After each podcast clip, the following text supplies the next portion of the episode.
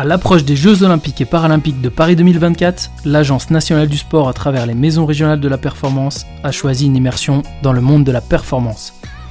Retrouvez ici un partage de connaissances d'experts et d'expériences de sportifs. Bienvenue sur les podcasts de la performance. Dans ce podcast, nous parlerons d'hypoxie en lien avec l'entraînement en compagnie de Jonas Foro et de Samuel Belnou. Les deux animateurs seront Patrick Juvin et Eric Brest, tous deux conseillers au niveau haute performance. Bienvenue à tous et bonne écoute. Bonjour, bienvenue sur les podcasts de la performance. Bonjour Eric. Bonjour euh, Patrick. Bonjour Samuel. Bonjour Jonas. Bonjour. Bonjour. Est-ce que vous pouvez vous présenter euh, rapidement? Donc Samuel Bennou, je suis euh, responsable de la performance dans l'équipe World Tour euh, Cofidis. Euh, mon rôle euh, dans l'équipe donc c'est de superviser le- la cellule performance. Donc ça va être l'activité des entraîneurs, suivi de l'entraînement, des nutritionnistes diététiciens. Donc là c'est le versant nutrition de de, de, de la perf et puis euh, évidemment le couplage entre les deux et puis euh, depuis cette année euh, on travaille aussi avec un ingénieur euh, donné qui donc euh, complète cette mission globale de perf euh, dans l'équipe et on aura aussi quelques missions parallèles comme l'évaluation et l'optimisation du matériel et des positions sur le vélo. Moi, je suis Jonas Foro, je suis responsable du suivi de la haute performance au Centre national de ski nordique et de moyenne montagne. Globalement, ma mission, elle est séparée en, en deux. Euh, une partie, c'est toute la gestion euh, de l'hypoxie au Centre national et toutes les équipes de France et toutes les équipes aussi euh, qui peuvent venir utiliser les installations hypoxiques ici, donc les chambres et puis aussi euh, du côté de l'entraînement. Et, et la deuxième, c'est d'être de- d'effectuer tout le suivi scientifique des équipes de France de ski nordique. Donc les tests, le profilage, on peut faire aussi du monitoring, etc., du conseil, voilà. Alors euh, Jonas, euh, je, je vais revenir moi sur les particularismes du, du site sur lequel nous sommes accueillis aujourd'hui, euh, ce magnifique site de Prémanon. Nous sommes en moyenne altitude. Mm. Vous êtes équipé depuis de nombreuses années avec des chambres hypoxie. Euh, Il y a un chalet qui a été construit en environnement contrôlé. Par contre, sauf à me tromper, je ne vois pas de pièces à environnement contrôlé. Est-ce que pour toi, dans ta pratique et dans ton euh, déroulé de, de, de professionnel, ça serait euh, peut-être quelque chose à mettre en place euh, ici sur le Centre national de ski euh, nordique? Alors oui, c'est vrai qu'aujourd'hui, donc on a un chalet, donc c'est quatre chambres de deux personnes avec euh, avec un espace commun en hypoxie, plus euh, les huit chambres euh, du cinquième étage avec euh, également un autre espace commun en hypoxie. Euh, un espace d'entraînement en hypoxie, c'est vrai qu'aujourd'hui, euh, c'est quelque chose bah, qui nous manque globalement, donc ça on, on l'espère l'avoir dans, dans certaines années, dans quelques années je veux dire. Euh, par contre ça n'empêche pas qu'on en fait quand même de l'entraînement en hypoxie, euh, c'est-à-dire soit on utilise euh, ben, l'altitrainer, donc c'est-à-dire plutôt que diminuer le pourcentage d'oxygène dans l'air, en fait on ajoute de l'azote et donc ça fait ça simule une altitude également. Donc ça on l'utilise beaucoup avec la fédération française de ski, notamment sur les protocoles RSH. Et sinon on utilise simplement ben, les chambres ou les espaces communs, où finalement c'est des assez grands espaces où on met euh, ben, le tapis roulant, le ski erg, le watt bike, où finalement ben, on peut effectuer les entraînements en hypoxie. Et donc on s'en sert euh, très régulièrement. Les fondeurs font beaucoup de RSH ici. Euh, on fait aussi également euh, ben, l'entraînement euh, en altitude. Euh, typiquement là il y a la, course d'orientation qui vient préparer les championnats du monde ici, donc ils viennent s'acclimater. Et, et donc on va effectuer quelques entraînements à basse intensité aussi en hypoxie pour activer aussi l'acclimatation encore, pour qu'elle soit encore plus rapide. Et donc oui c'est vrai que c'est un espace on va dire vraiment fait pour ça. Euh, Aujourd'hui, euh, bah, on, on l'a pas, mais on, ça nous empêche pas de, de finalement euh, réaliser tous ces entraînements sans problème. Ok. Est-ce que Jonas, par exemple, est-ce que tu peux nous donner les conséquences de l'exposition à, à l'hypoxie? Ouais, bien sûr. Donc déjà, je pense qu'on va définir un petit peu l'hypoxie. Donc l'hypoxie, euh, ça vient donc euh, de hypo et puis euh, donc c'est-à-dire le manque d'oxygène. Euh, ce qui se passe, donc, c'est-à-dire qu'on va simuler de l'altitude en hypoxie. Donc on va simuler l'altitude dans les chambres ici, par exemple, non pas en baissant la pression, ce qui peut se passer par exemple en altitude réelle, mais en diminuant en fait le pourcentage d'oxygène dans l'air. Donc en ça, on va simuler donc euh, différentes altitudes et ça va créer donc euh, une baisse de la pression artérielle en O2 et donc une baisse de la saturation en, en O2 pardon euh, dans le sang. Ce qui va faire que plutôt que d'être euh, par exemple avec une saturation de, de 98 ou 100%, on va se retrouver avec des saturations entre 85 et 93 suivant le niveau d'altitude. Et même plus bas si on va sur des très hautes altitudes. Alors, qu'est-ce qu'on cherche du coup euh, Quels sont les effets positifs recherchés quand on travaille en hypoxie? Alors, euh, il y a différents effets positifs. Il y a différentes méthodes qui ont été développées euh, ben, jusqu'ici en, en, hypoxie. Il y a vraiment les méthodes d'entraînement. Donc, on va séparer vraiment tout ce qui est entraînement en hypoxie et tout ce qui est ben, passer du temps en hypoxie. Donc, tout ce qui est stage long, etc. On va commencer déjà à s'intéresser avec tout ce qui est stage long. Donc, des stages d'environ trois semaines, etc.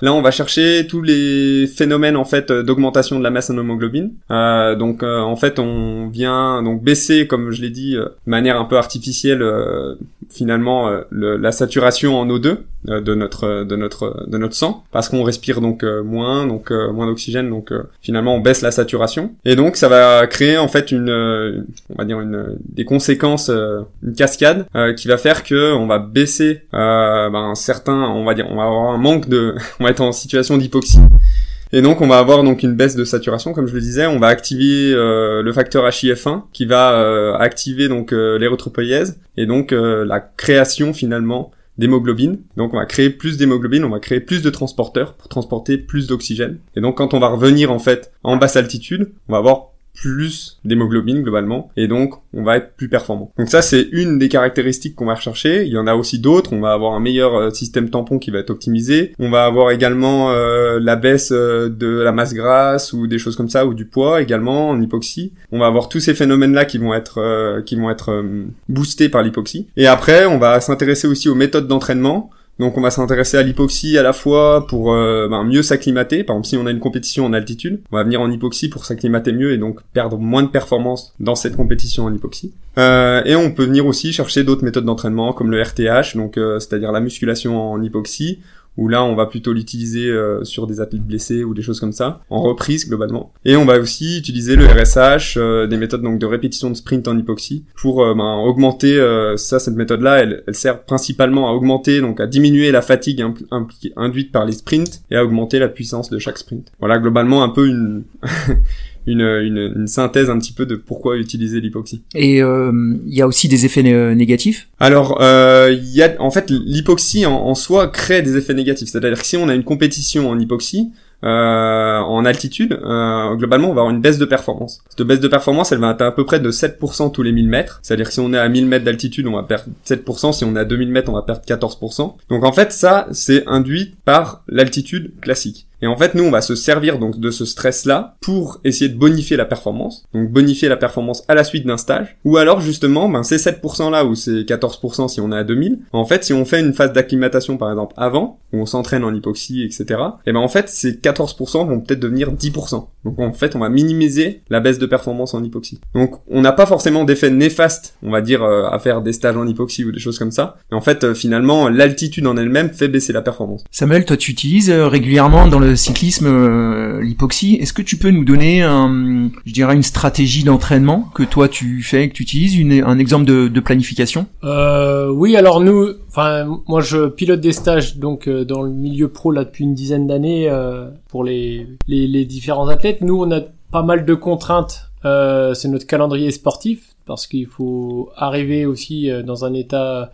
de fraîcheur relatif euh, avant de partir en, en hypoxie. Jonas l'a précisé, on rajoute un stress avec l'hypoxie. Donc il faut être capable de, de l'encaisser. Nous aujourd'hui les stratégies qu'on observe, euh, c'est qu'on utilise l'hypoxie euh, de différentes manières. On, peut l'envisager comme souvent c'est fait dans les sports d'endurance en, en, préparation terminale, c'est-à-dire à, à l'amorce d'un objectif. C'est ce qu'on vient de réaliser au cours du mois de mai pour préparer le Dauphiné et le Tour. Donc euh, Guillaume Martin, pour, pour citer un exemple précis, a fait trois semaines d'hypoxie, une semaine après Vanon et deux semaines en altitude réelle à Tignes. Et donc on, voilà, l'objectif c'est préparation finale avant les objectifs. Mais on a complété cette approche avec plusieurs expositions dans l'année parce qu'aujourd'hui, euh, je suis persuadé euh, du bienfait de la répétition de ces expositions. Et euh, au cours du mois de février, Guillaume a déjà effectué trois semaines d'altitude euh, en Sierra Nevada, en Espagne, donc en altitude réelle. Et là, on a,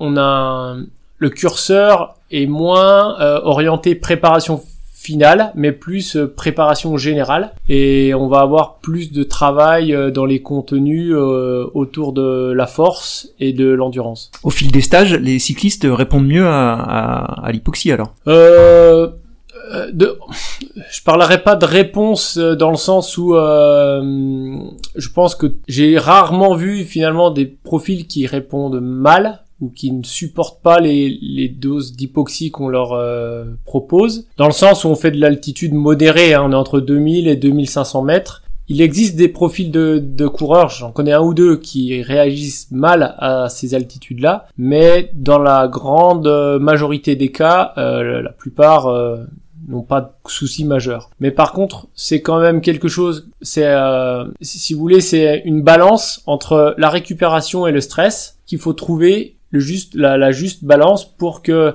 le stress qu'on impose en plus avec l'hypoxie, plus la charge d'entraînement, ne soit pas supérieur à, nos capacités de récupération parce que sinon on sort du stage d'hypoxie en situation de fatigue. Donc il y a une, euh, pour moi il y a un apprentissage de l'utilisation de l'hypoxie et forcément il y a un effet expérience qui est important aujourd'hui. euh, euh, je peux parler de Guillaume avec qui je travaille depuis 10 ans. Euh, on arrive sur des stages avec eu beaucoup de situations euh, dans lesquelles on a dû euh, adapter suite à une chute, suite à une blessure, en amont, pendant le stage, euh, les contenus. Et euh, toutefois, on a, on, on a réussi à trouver ce, ce, ce- ce juste équilibre. Et maintenant, de toutes ces expériences-là, on est fort dans nos propositions de conviction euh, dans l'utilisation de l'altitude. Du coup, quel marqueur vous avez euh, quotidiennement pour, pour suivre les, les cyclistes ou les athlètes en général? Euh, eh ben, en fait, c'est c'est une question hyper intéressante puisqu'on fait un monitoring vraiment complet. Comme l'a dit Sam, c'est une période, l'altitude finalement, où il y a un stress supplémentaire. Donc finalement, on est toujours dans cette balance-là entre récupération et, euh, et stress. Et donc, on va mettre plusieurs marqueurs justement pour monitorer cette altitude-là. Euh, le premier, c'est la saturation euh, en oxygène donc dans le sang, donc avec un oxymètre de pouls, donc simplement qu'on va mettre au doigt toute la nuit. On va suivre justement cette saturation-là. La deuxième, c'est la fréquence cardiaque aussi toute la nuit également avec avec l'oxymètre qu'on va avoir. Le HRV aussi le matin, parce qu'en fait l'hypoxie crée un dérèglement euh, du système nerveux autonome. Donc on va avoir euh, plutôt notamment euh, une dominante orthosympathique les premiers jours et puis après ça va se rééquilibrer justement si on, on- si ça se passe bien la phase d'acclimatation. Donc on suit aussi les HRV de manière euh, manière journalière. On va avoir une très grosse importance sur le, le sommeil également. Le sommeil va avoir une grosse importance et donc on va suivre le sommeil notamment avec des questionnaires le matin, savoir si les athlètes ont bien dormi, etc. pour euh, justement bonifier la récupération. Donc ça on le fait avec des questionnaires. Et on va avoir aussi un très gros suivi sur l'hydratation. Euh, L'hypoxie, il faut savoir que ça déshydrate beaucoup, notamment les premiers jours. On va avoir une, ce qu'on appelle la crise, euh, la crise hydrique, qui va être euh, liée à deux phénomènes en fait. Euh, le premier phénomène, c'est que quand on a d'hyperventilation, donc quand on est en altitude, on va hyperventiler pour essayer d'apporter plus d'oxygène justement. Euh, L'hyperventilation va faire qu'on va expulser de la vapeur d'eau, donc on va se déshydrater. Le deuxième phénomène, c'est qu'on va expulser aussi du CO2, donc on va avoir un équilibre acido-basique dans le sang qui va se déséquilibrer, et donc on va essayer donc de, de lutter contre ce déséquilibre-là en produisant de l'ammoniac pour le rééquilibrer. Donc l'ammoniac, faut le rejeter en fait par l'urine, et donc on va uriner aussi plus souvent. Donc en fait, il faut vraiment lutter contre cette déshydratation-là, et donc on va la suivre aussi, on va la monitorer avec un réfractomètre, euh, donc avec l'urine tous les matins. Donc on va suivre aussi euh, tous ces paramètres-là. Et en fait, tous ces paramètres-là vont nous permettre à la fois de discuter avec l'entraîneur justement sur l'état de l'athlète, pour définir aussi les niveaux d'altitude et le niveau de stress qui va être suffisant à la fois pour avoir des effets bénéfiques, mais aussi pas trop important pour que l'athlète puisse continuer à s'entraîner et pas rentrer dans des périodes de fatigue. Moi, je rebondis sur ce que dit Jonas parce qu'on fait sensiblement la même chose. Euh, nous, on observe effectivement la SPO2 et euh, la fréquence cardiaque nocturne. Donc, à savoir que bah, quand on va arriver, la, la FC va augmenter puis redescendre euh, tranquillement. Et euh, la SPO2, c'est l'inverse. Elle va chuter puis elle va remonter. Pour avoir un ordre d'idée, quand on s'entraîne à entre 2000 et 2400 mètres, la SPO2, elle va, elle va baisser entre 86, 7 pour ceux qui dé- saturent le plus et jusqu'à 90 et puis on va retrouver des valeurs autour de 90 92 en fonction de l'altitude. Et pour l'AFC bah, c'est vraiment athlète dépendant mais ils peuvent prendre jusqu'à 15 pulses euh, je dirais euh, pour des athlètes d'endurance euh,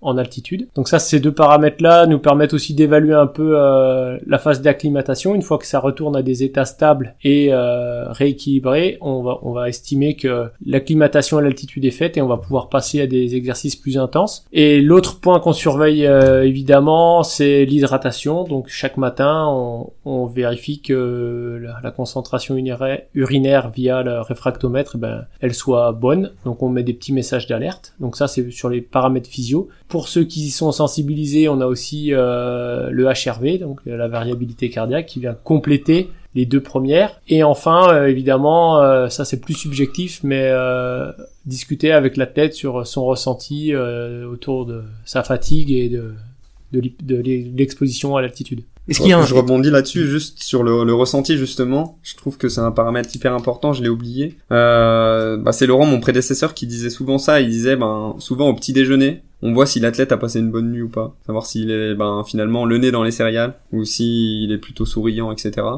Et donc euh, c'est vrai que ben, l'échange, euh, rien, ne- rien ne va remplacer l'échange et il est vraiment hyper important. Est-ce qu'il y a une, une anticipation à, à- avant la semaine d'avant un stage en altitude? Oui, on va. Alors avant, la semaine avant, euh, si on se limite à la semaine, je dirais c'est juste un. On va alléger la charge d'entraînement. En tout cas, nous, c'est ce qu'on observe. En plus, généralement, euh, dans notre calendrier, euh, ils sont en course euh, peu de temps avant de partir en altitude. Donc la semaine, les dix jours avant, euh, c'est souvent une coupure ou une semaine vraiment light pour s'assurer que, en termes d'énergie, ils aient assez d'énergie pour supporter le, le stress additionnel qu'on va leur euh, leur imposer. Et puis euh, sur des paramètres plus, euh, là, on le fait peut-être un peu plus loin qu'une semaine, mais on va on va surveiller le, le, le taux de fer sanguin. Parce que donc euh, comme le disait euh, Jonas euh, le but des, de l'adaptation systémique donc euh, exposition longue c'est l'augmentation de la masse en hémoglobine. Et il faut savoir que dans le puzzle pour fabriquer l'hémoglobine hémo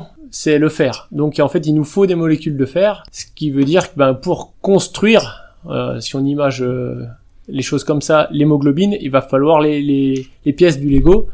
Et si on les a pas, ben ça ne fonctionnera pas et même ça peut nous mettre euh, en carence. Donc c'est un, des paramètres qu'on va surveiller en amont du stage, c'est le, le taux de fer sanguin pour s'assurer qu'on on n'est pas dans des situations de carence. Alors, euh, Samuel et puis Jonas, tu pourras aussi euh, intervenir, je pense. Moi, je reviens sur ce que tu nous disais tout à l'heure, c'est-à-dire la, la fréquentation euh, et les expositions euh, euh, dans des séjours en altitude qui se sont un, qui ont, un petit peu évolué. C'est vrai que tu nous parlais de préparation terminale et puis là de- d'exposition un peu plus régulière, voire en phase hivernale. Euh, finalement, sur le déroulé d'un accompagnement comme avec euh, tes sportifs, est-ce que ils ont toujours la même réponse ou est-ce que des fois il y a des déceptions ou, ou des fois il y a vraiment des adaptations qui sont encore plus fortes d'une année sur l'autre quand on est sur des saisons qui se ressemblent euh, euh, par rapport au temps d'exposition, au temps de stage que tu mets en place euh, avec tes différentes équipes. Oui, alors je dirais bon déjà il y a du début de la carrière jusqu'à jusqu'à maintenant, je prends l'exemple de Guillaume, au début on faisait des stages plutôt terminaux autour de 10 jours 15, 15 10 à 15 jours, bah, question de moyens, question de de de, de, possibilités aussi. Et aujourd'hui ben, on s'aperçoit que le, est plutôt à 60 jours par an d'hypoxie. Donc euh, ça a évolué. Et forcément, j'ai envie de dire, euh, comme je le présentais tout à l'heure, vu qu'on n'a pas les mêmes euh, contenus entre les stages, on n'a pas tout à fait les mêmes non plus les mêmes effets derrière. Mais les effets, c'est, on n'a pas les mêmes, on n'attend pas les mêmes non plus en- en- entre guillemets. Donc on a, on parle de, deux- des choses qui, qui peuvent, on parle d'altitude, mais avec des objectifs qui peuvent être différents. Et je prends souvent cet exemple-là pour imager un peu les choses dans le sport co où on va aller en altitude pour faire les bases foncières, pour ensuite travailler dur, pour mieux récupérer. Et euh, dans les sports d'endurance où traditionnellement c'était à l'origine plus utilisé en prépa finale. Et on a un peu ces deux extrêmes là dans lesquels on navigue. Et après, pour euh, pas faire une réponse de Normand complète, euh, oui, de toute façon, faut faut pas croire qu'il suffit de copier-coller d'une saison sur l'autre. Euh, si on si on- je compare tous les stages qu'on aurait pu faire au mois de mai pour préparer le Dauphiné et le Tour avec Guillaume, eh bien, on s'aperçoit que ben la fatigue avec laquelle il va rentrer dans le stage, elle va varier. On a des paramètres qu'on maîtrise pas, euh, la météo, euh, le, les conditions de course, etc. Donc ça fait que ben d'une année sur l'autre, il arrive pas tout à fait dans les mêmes euh, états de fatigue. Et l'autre point qu'on maîtrise pas, c'est euh, les, les, les, épisodes infectieux. C'est-à-dire que si, on a un bon exemple l'an dernier, euh, Yon qui est arrivé malade euh, en hypoxie, eh bien son stage a, eu très peu d'impact sur sa condition derrière, alors que cette année c'était beaucoup mieux. Voilà, donc ça c'est des paramètres qui vont venir perturber la, la, préparation et il faut pas croire que l'hypoxie c'est magique, c'est pas systématique et il faut s'assurer de que tous ces petits éléments, euh, le, le suivi euh, dont on a fait part avec Jonas, tous ces petits éléments-là, ils vont être très importants dans, l'optimisation des gains qu'on peut espérer de ces expositions. Je pense que c'est aussi important, comme tu le disais, Sam, c'est la phase euh, expérimentation, c'est-à-dire que plus l'athlète il va avoir de l'expérience, plus aussi nous on va avoir de l'expérience sur comment fonctionne l'athlète. Avec l'entraîneur, finalement, c'est un peu un triptyque entre celui qui fait le suivi, l'entraîneur et l'athlète. Euh, plus on va avoir de l'expérience là-dessus, plus il va multiplier les stages en altitude, plus on va être réactif justement en fonction bah, des données qu'on peut observer avec le suivi, etc et on peut rétablir des situations de fatigue euh, de plus en plus rapidement et on peut bonifier les stages. Euh, typiquement, c'est exactement le processus qu'on a actuellement avec euh, avec la Fédération française de montagne et d'escalade sur le groupe ski alpinisme. C'est-à-dire que eux, ils ont un objectif, c'est Cortina en 2026 et ils commencent dès à présent, dès l'année dernière, à faire des premières expositions hypoxie pour voir comment ils réagissent comment les athlètes fonctionnent, etc. Qu'est-ce qu'il faut, où ils doivent aller, etc.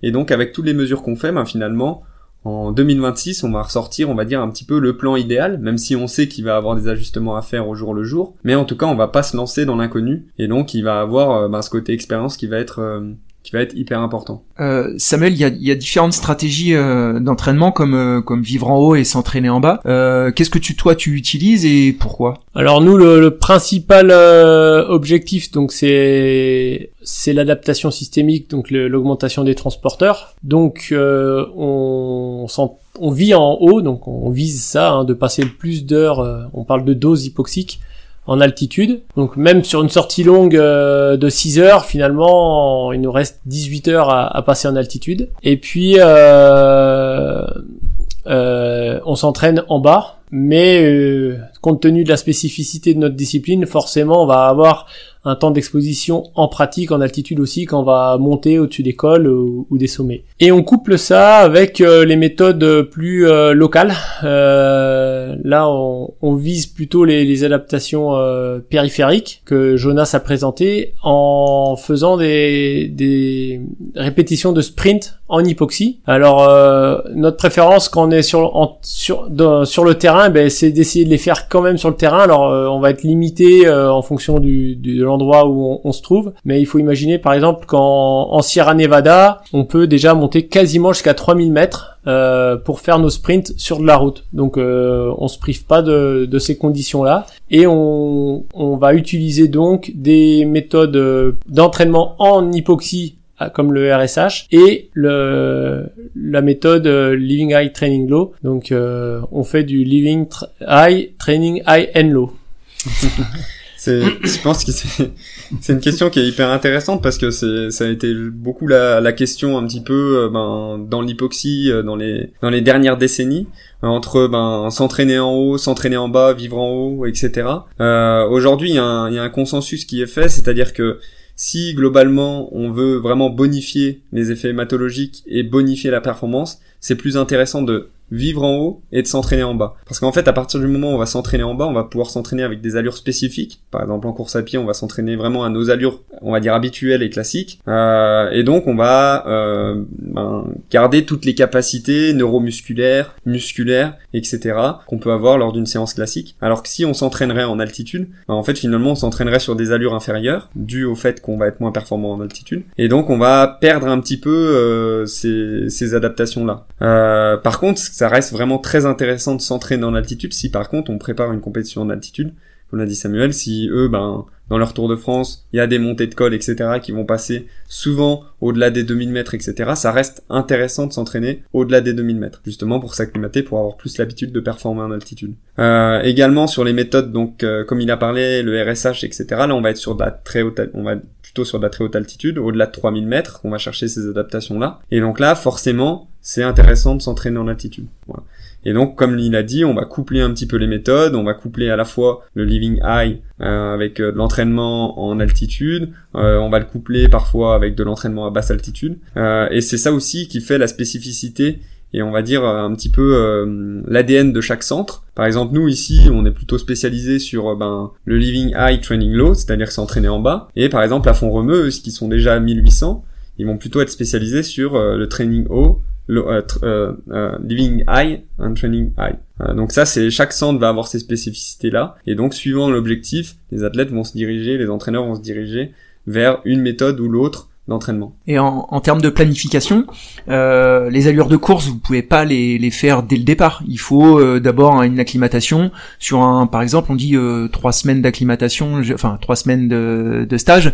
Euh, vous les faites à quel moment en fait ces allures de course? Alors, euh, à quel moment on les fait? Il y a un aspect stratégique puis un aspect physiologique. Donc, l'aspect physio, c'est que on peut envisager de les faire une fois qu'on est acclimaté. Et ça, je dirais, Jonas complétera, mais entre 3 et 5 jours en fonction des athlètes, en fonction de leur expérience, leur fatigue, etc. Ce qu'on a un petit peu évoqué jusque-là. Et puis euh, ensuite, c'est un, c'est une option stratégique de dire qu'est-ce que je vise. Est-ce que je développe vraiment euh, l'endurance fondamentale? Dans ce cas-là, euh, ben, on n'est pas obligé de les faire tout de suite.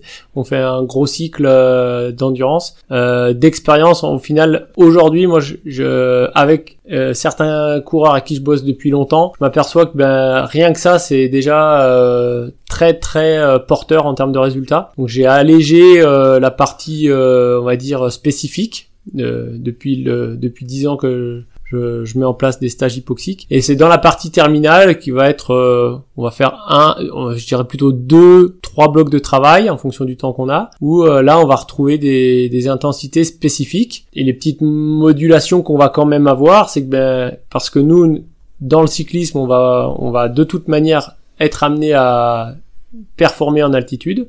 Et ben en tant qu'entraîneur je vais moduler euh, les intensités de travail en fonction de où ils font l'exercice. S'ils le font à 700 mètres euh, dans la vallée au pied du col, ou s'ils le font à 2000 euh, au sommet du Roseland ou à l'arrivée sur Tignes. Et du coup, là, dans, dans l'expression de ces regroupements avec, avec tes sportifs, ou Jonas avec les, les, différents sports que tu accueilles ici, quel est le déclencheur en fait? Est-ce que c'est la SPO2 Est-ce que c'est euh, voilà la, la, tête du la tête du sportif au réveil.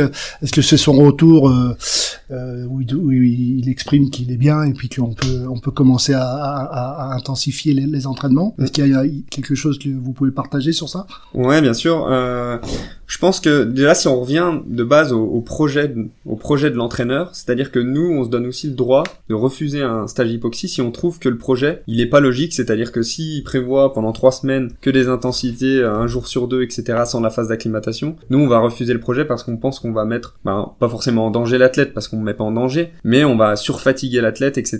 Et après, ben, finalement, on va aussi euh, ben, colporter les, ben, l'altitude, euh, ça marche pas, ou alors l'altitude, euh, moi je suis pas répondeur, etc. Mais en fait, euh, pour nous, il n'y a pas de mauvais répondeurs. Il y a des mauvais stages en altitude, mais il n'y a pas forcément de mauvais répondeurs à l'altitude. Donc ça, c'est la première chose. Euh, deuxième chose, si je reviens sur la phase un petit peu d'acclimatation, euh, l'acclimatation, il y a deux choses qui va faire l'acclimatation.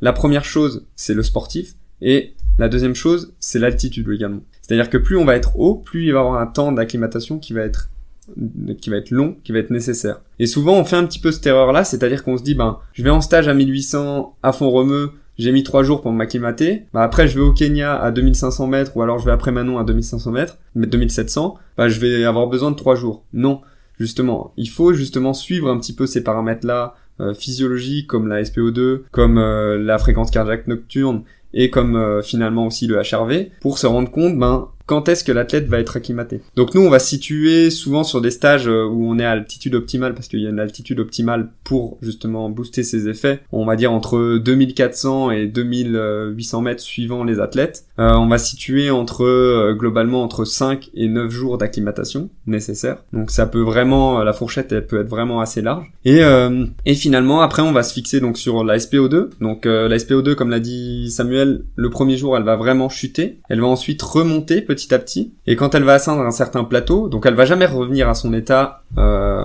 de 98 ou de 100% à altitude normale. Quand elle va atteindre un plateau aux alentours de 91, 92, euh, et ben là, on va pouvoir justement remettre de l'entraînement, etc. On va faire pareil avec l'AFC. On va coupler un petit peu ces, ces paramètres physiologiques là pour savoir ben, quand est-ce qu'il est acclimaté, etc. Et nous, par exemple, on préfère prendre un jour de plus, se dire ben ok, on va garder un jour de plus sans intensité, euh, plutôt que se dire bon, on va attaquer trop tôt. Par contre, ce qu'il peut faire, euh, il peut quand même s'entraîner en musculation, il peut quand même s'entraîner par exemple à faire des sprints ou des choses comme ça, il doit pas rester sans s'entraîner. Il peut faire un volume d'entraînement aussi qui va être assez conséquent euh, sur ces premiers jours-là. Donc ça, il n'y a pas de souci. Mais on va vraiment garder ça euh, comme marqueur. Euh, et puis après, il pourra commencer les séances d'intensité. Et puis euh, les séances d'intensité ou alors l'augmentation de l'altitude. On a ces deux stress qui peuvent être possibles. Soit on augmente l'altitude pour recréer un stress supplémentaire. Mais à partir de là, il faudra se réacclimater. Soit on met de l'intensité. Et souvent, l'intensité va faire baisser ces paramètres. C'est-à-dire, on va avoir la SPO2 qui va rediminuer, on va avoir la FC nocturne qui va réaugmenter, le HRV qui va se redétériorer, et puis après, il faut réattendre que ces paramètres-là soient revenus à la pour remettre une séance, etc.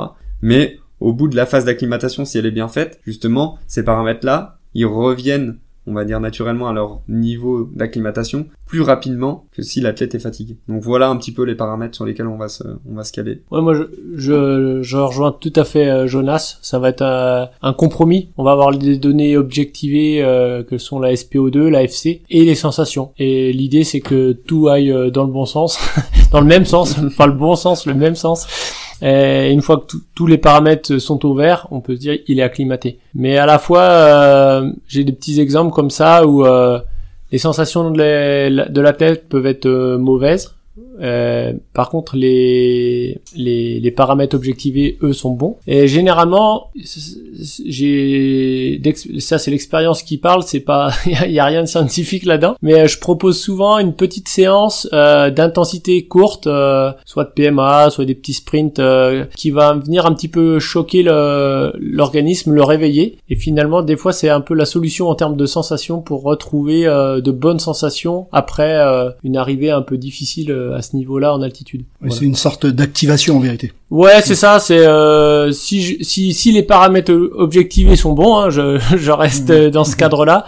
Euh, je me permets de dire on va tenter le truc quand même. Euh, et souvent, euh, j'observe que ça fait du bien aussi au niveau psycho et des sensations euh, de dire ah oui bah finalement ça y est ça ça décolle ça me ça me réveille un peu. Parce que euh, c'est vrai aussi que ben quand on fait que de l'endurance on a plus de dans les dans dans les montées on est un petit peu endormi entre guillemets si je peux appeler ça comme ça mais on est vraiment sur euh, ouais, de l'endurance fondamentale. Et, euh, et du coup les athlètes ils peuvent se sentir un peu mou euh, suite à une période par exemple où ils ont enchaîné pas mal de courses. Ça fait baisser un peu le, le, le, niveau de stress euh, au niveau de l'entraînement, je parle seulement là. Et le fait de faire une petite séance comme ça, ça va les, les booster un coup. Samuel Jonas, on était euh, sur la durée d'exposition, les différentes adaptations, euh, finalement que ce soit des stages en, en, en, altitude réelle ou même sur des, des, pièces ou des chambres à environnement contrôlé. Mais est-ce qu'on peut parler aussi des attentes et des délais que l'on que l'on est supposé observer dans la fenêtre d'une descente d'un stage en altitude ou, de, ou à la suite d'un séjour sur le centre national de ski nordique après Manon Est-ce que vous avez aussi par des anecdotes, des, façons de travailler à, partager euh, avec nous Oui, bien sûr, bah, ça va différencier à mon avis euh, en fonction des objectifs. Euh, comme le disait Samuel,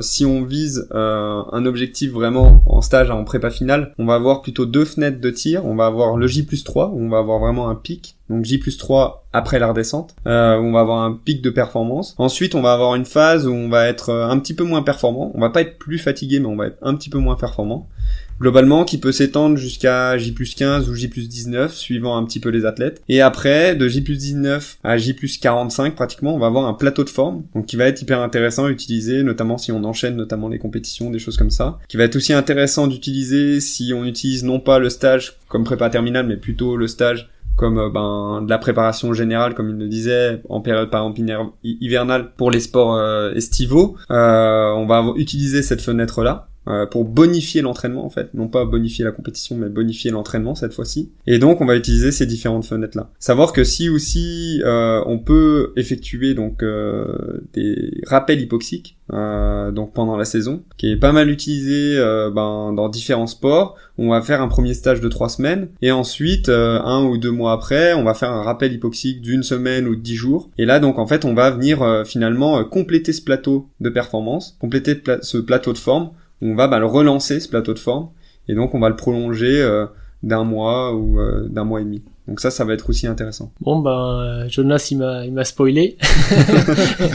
non mais oui, on observe euh, typiquement la même chose. Donc moi, je vais être un petit peu moins euh, précis que Jonas dans le sens où j'observe un pic de forme à la redescente. Je dirais entre le deuxième et le cinquième jour. On va dire c'est, ce que j'observe. La fenêtre, elle est un peu là. Et puis, euh, ce qui va vraiment faire la, la diff, ça va être si on a bien récupéré du, du stage. Et l'autre point aussi, c'est que des fois, ben, on va faire un stage à altitude lointain. Si on a une journée de transit pour rentrer chez soi ou sur, euh, la compète, euh, ben ça va être la fatigue inhérente au déplacement qui va altérer un petit peu ce, pic de forme. Et je dirais voilà, on, a un, un, pic de forme assez rapide sur un, et là plutôt sur un one shot sur une ou deux journées, je dirais maximum. Euh, et ça, nous, on l'a souvent utilisé euh, l'an dernier, par exemple, euh, au retour de stage de Guillaume euh, au mois de février, et sur les boucles de l'Ardèche et de la Drôme, il a fait deux fois, une fois troisième, une fois cinquième, donc très bonne performance, des très bons niveaux. Et puis après, on va avoir une période, comme disait Jonas,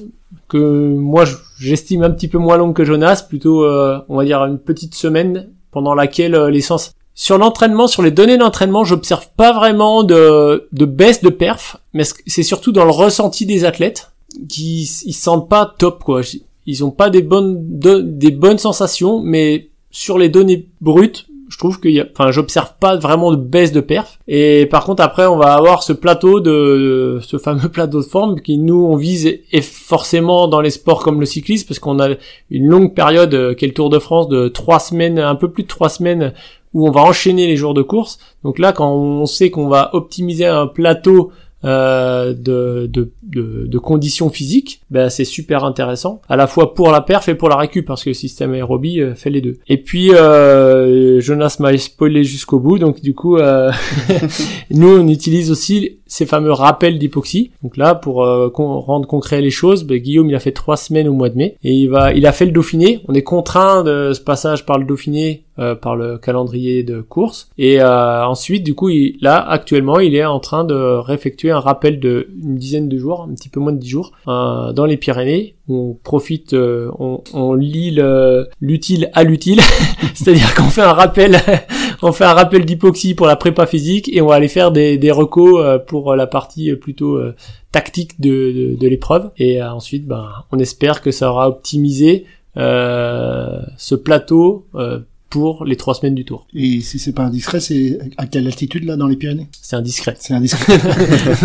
on, est, on, est, un tout petit peu moins. D'accord. Ouais. Euh, je, je, rajouterais juste une petite chose aussi, c'est le caractère individuel justement de ces réponses-là, et je remets un petit peu justement une pièce dans la machine sur le fait d'expérimenter euh, ces stages-là expérimenter avant les gros objectifs. Euh, c'est typiquement également pour ça, pour justement euh, juger de quand sont les fenêtres euh, optimales de performance. il y avec plusieurs disciplines justement, on fait ben, des stages on va dire un peu expérimentaux où on va faire des tests, de tests de performance assez simples, à plus 3, à plus 10, à plus 20, à plus 30, où justement ben, on va essayer de caractériser tel athlète ben, est plutôt répondeur sur telle période, etc. Et donc on sait que ben, quand on va refaire un stage hypoxie, globalement, on va retomber un petit peu sur nos pieds sur ces dates-là. Donc ça, c'est aussi le caractère expérimental qui est hyper important. Et ça, c'est pas de l'expérience entre guillemets scientifique pour, euh, enfin, pour, pour, pour faire de la science. C'est vraiment pour euh, le terrain et pour euh, bonifier la performance de l'athlète. Alors, du coup, ça m'amène une dernière question qui est liée à la, à la fin de, de ces différentes séquences là qu'on peut qu'on peut travailler sur en altitude ou, en environnement contrôlé. Est-ce que vous êtes pour terminer le stage sur une grosse intensité de fin de stage ou alors vraiment pas du tout, en, en sachant qu'il y a une fenêtre d'un pic de forme qui peut apparaître dans les deux à cinq jours comme vous venez de, de le présenter à la, à la descente de, de, telle, de telle séquence Alors moi, euh, je vais répondre à Jonas pour pas qu'il me... pas être spoilé. exact. Non, non, euh, Moi, philosophiquement, en fait, euh, et mon expérience me montre, je suis contre le fait de faire un- une grosse charge, de dire allez, c'est la dernière journée. Euh, je me fais euh, 6 heures, 7 heures de vélo, plus les intensités, sachant que bah, on est sur la fatigue de tout un stage. Euh, derrière le stage, euh, la vie continue et les objectifs arrivent. Et il y a encore un autre paramètre, c'est le voyage. C'est-à-dire que euh, il y, a, y a toujours une fatigue inhérente au voyage. Donc euh, j'ai horreur de terminer sur la plus grosse sortie avec les plus grosses intensités sur le dernier jour. Donc on fait souvent un bon bloc de travail dans la pré dans la partie finale du stage, mais jamais le dernier jour. Voilà. Je suis totalement du, même avis. Euh, je vais ajouter que en fait, pourquoi on fait des séances d'entraînement? Bah pour des adaptations. Les adaptations, elles se font quand? Elles se font pendant la récupération, donc post-séance. Et donc, bah en fait, si on le fait le dernier jour, cette récupération-là, elle va pas être optimale. On va être dans des situations où finalement, bah, on part, on est en voiture, etc. Et donc finalement, il faut mieux la faire soit avant, soit après cette séance-là. Donc ça, c'est des discussions qu'on a souvent avec les coachs et globalement là-dessus, avec Sam, on est plutôt du même avis. Merci à vous deux euh, d'avoir répondu à, nos questions. Samuel, il y a une grosse échéance qui arrive bientôt. C'est quoi pour toi la suite là? Une grosse échéance, il y en a plusieurs. Il y a, déjà le championnat de France, euh, presque à domicile. Euh, et puis après, évidemment, le Tour de France. Donc la suite, ben, pour moi, ça sera une présence au, Tour de, au, championnat de France, pardon, à Cassel. Et puis après, euh, eh bien, présence sur le départ du Tour, présence sur le chrono du Tour, donc les, deux temps forts en termes de présence. Après, ben, un suivi euh, quotidien des, des paramètres euh, des athlètes de l'équipe euh, pendant le Tour. Et toi Jonas, la suite pour toi? La suite, ça va être euh, une grosse, une grosse partie de, de ma saison, c'est-à-dire que là, on va attaquer tous les tests, euh, tous les tests donc de performance euh, avec tous les athlètes des équipes de France, etc. sur le tapis, et tous les suivis aussi, ben avec euh, donc là cette année, on a, on a le VTT qui a fait un stage en hypoxie, on a aussi euh, le combiné nordique qui fait un double stage en hypoxie également pour préparer la saison d'hiver. Le biathlon aussi qui va venir en hypoxie, euh, la course d'orientation, euh, ben, les équipes cyclistes également, euh, le ski alpinisme. Donc là, on va enchaîner euh, les suivis, etc. Et vu que c'est journalier et quotidien, ben, on va enchaîner les suivis euh, Pas mal de charges, et. Voilà. Ben, Merci à vous deux, merci Eric. Merci à tout le Merci. monde. Merci beaucoup. Ce podcast vous a été présenté par deux conseillers au niveau de performance, Patrick Juvin de la Maison régionale de la performance du CREPS Centre-Val de Loire et Eric Braise de la Maison régionale de la performance du CREPS Île-de-France. Montage Stéphane Germain.